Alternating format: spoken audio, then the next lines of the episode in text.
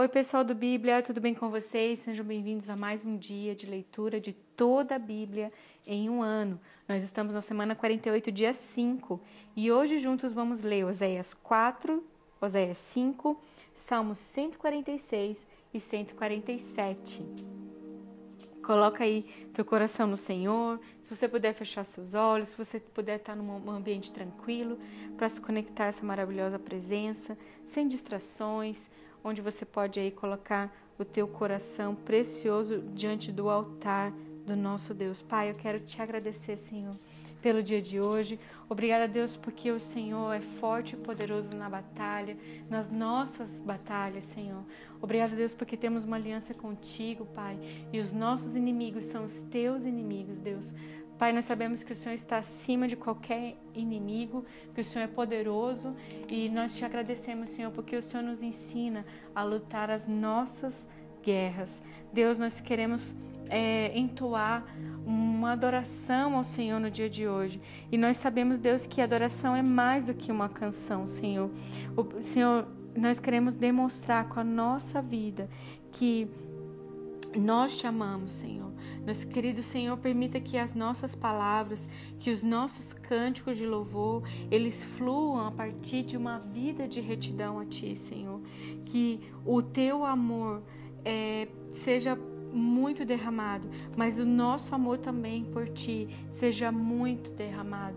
Deus, que essa seja a nossa vida, uma vida que busca a Te amar de todo o coração.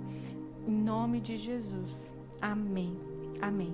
Antes da gente continuar, Oséias 4 e 5, é, Oséias ele fala sobre uma chamada ao arrependimento, porque muito tempo, é, 200 anos antes desse, desse tempo que, de Oséias aqui, as tribos de Israel, que eram 12, elas se separaram de Judá e elas se, se estabeleceram como um reino independente e passaram a se chamar Israel. Mas assim que houve essa divisão, eles começaram a adorar ídolos. E Deus mandou primeiro Elias, depois ele mandou Eliseu para falar: olha, presta atenção, estão errados. Só que eles se recusavam se arrepender e se voltar para Deus. E agora a voz que está dizendo: ei, se arrependam, é a de Oséias. Tanto que a gente vai ler em Oséias, sempre ele vai estar tá falando: vinde e tornemos ao Senhor. E isso é muito necessário, se voltar para o Senhor. E essa é a mensagem de Oséias. Oséias significa salvação. E era o que ele estava declarando com a vida dele. Olha, se voltem para o Senhor, se voltem para o Senhor. Só que o povo ele não tinha interesse nenhum de ouvir essa mensagem. E porque e esse apelo era para uma um povo que não queria saber de nada de Deus. E nós vamos ver ao longo dessa leitura algo muito interessante. É como se fosse a lista negra dos pecados de Israel. Por exemplo, falsidade, é, homicídio, roubo, opressão. Né? Ah, e Deus usa figuras para esse pecado. Por exemplo, uma mulher adúltera, um beberrão de vinho, uma vaca rebelde, uma horda de salteadores, adúlteros, quentes como um forno, um pão que não foi virado, uma pomba enganada, um arco enganoso, um jumento montês. Então a gente sempre vai estar se deparando com essas figuras de Deus para o pecado e a gente precisa estar atento para poder interpretar certinho aquilo que tanto o Pai quer mostrar através dessa leitura de Oséias. Deus sempre querendo chamar o povo ao arrependimento. Oséias capítulo 4 Israelitas, ouçam a palavra do Senhor, porque o Senhor tem uma acusação contra vocês que vivem nessa terra.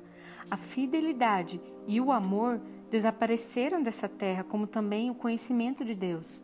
Só se vê maldição, mentira, assassinatos, roubo e mais roubo, adultério e mais adultério, ultrapassam todos os limites, e o derramamento de sangue é constante.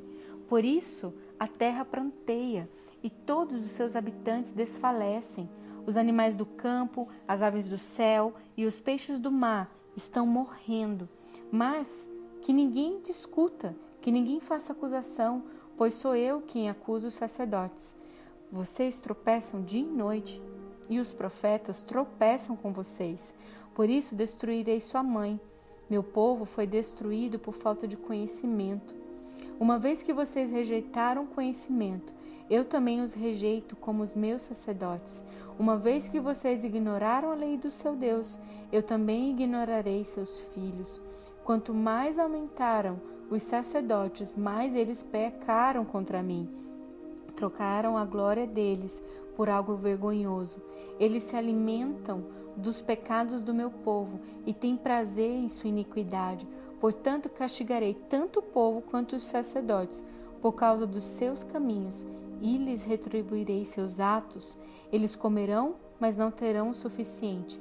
Eles se prostituirão, mas não aumentarão a prole, porque abandonaram o Senhor para se entregarem à prostituição, ao vinho velho e ao novo, prejudicando o discernimento do meu povo. Eles me pedem conselhos, a um ídolo de madeira e de um pedaço de pau recebem resposta. Um espírito de prostituição os leva a desviar-se. Eles são infiéis ao seu Deus. Sacrificam no alto dos montes e queimam incenso nas colinas, debaixo de um carvalho, de um estoraque ou de um terebinto, onde a sombra é agradável. Por isso, as suas filhas se prostituem e as suas noras adulteram. Não castigarei suas filhas por se prostituírem, nem as suas noras por adulterarem, porque os próprios homens se associam às meretrizes e participam dos sacrifícios oferecidos pelas prostitutas cultuais. Um povo sem entendimento precipita-se à ruína.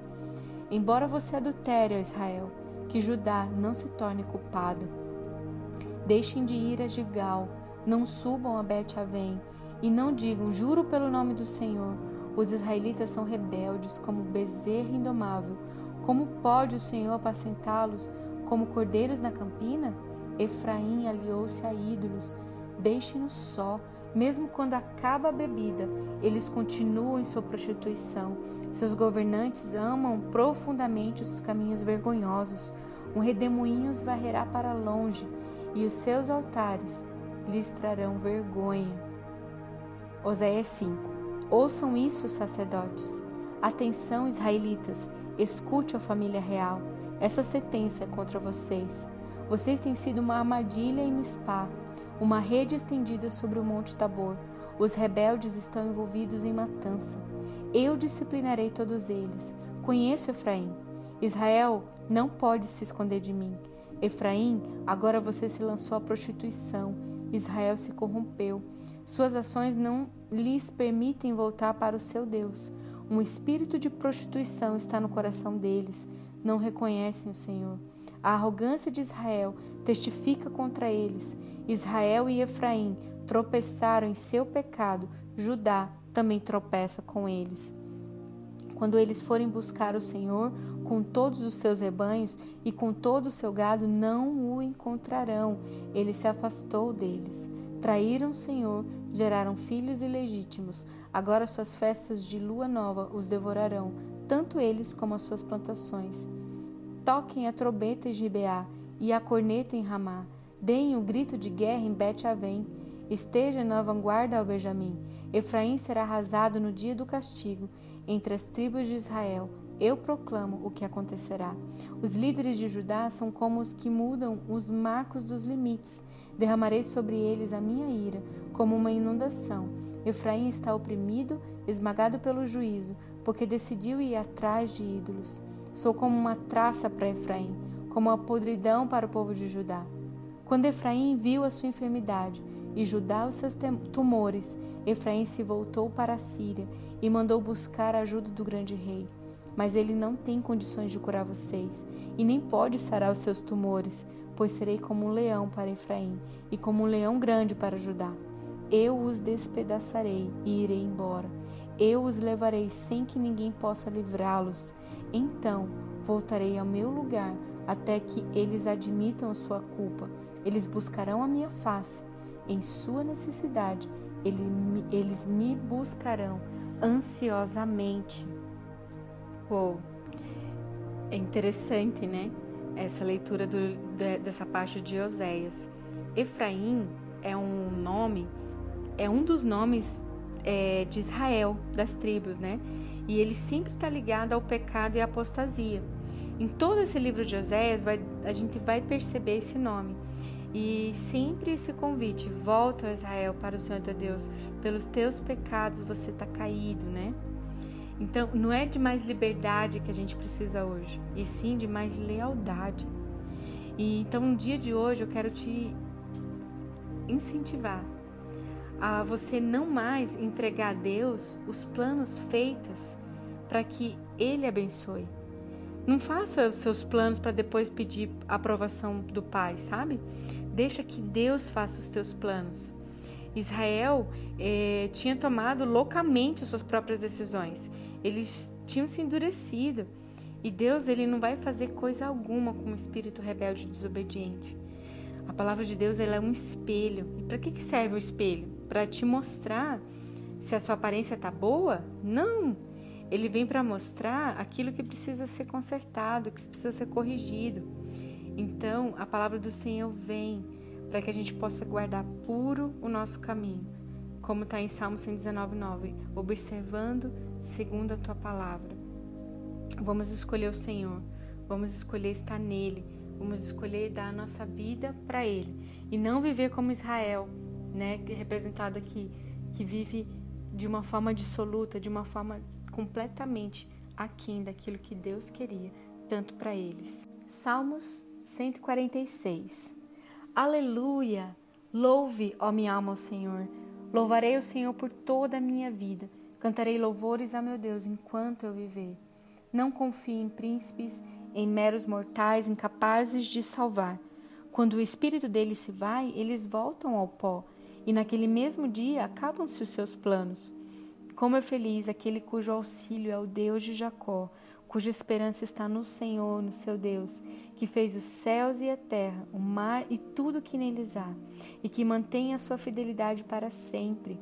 Ele defende a causa dos oprimidos e dá alimento aos famintos. O Senhor liberta os presos, o Senhor dá vista aos cegos, o Senhor levanta os abatidos, o Senhor ama os justos, o Senhor protege o estrangeiro e sustém o órfão e a viúva, mas frustra o propósito dos ímpios.